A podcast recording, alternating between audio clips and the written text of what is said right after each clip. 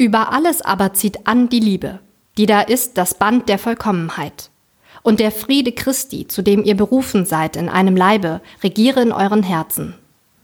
Brief an die Kolosser 3, Vers 14 und 15. Heilige Klamotten.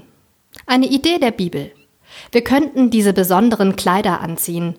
Erbarmen von Herzen, Gütekraft, Dienemut, Menschenfreundlichkeit, Ausdauer, Nachsicht miteinander, Verzeihen. Über allem wie ein warmer Mantel die Liebe. Das Herz eingehüllt in Frieden. Heilige, alltagstaugliche Klamotten.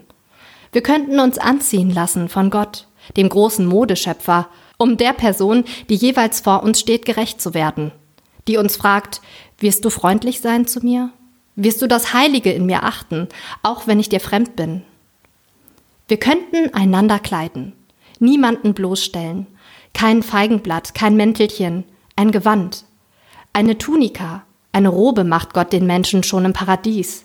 Labash heißt es da, hebräisch kleiden. Oder eine Person zum Priester, zur Priesterin machen. Eine schöne Idee.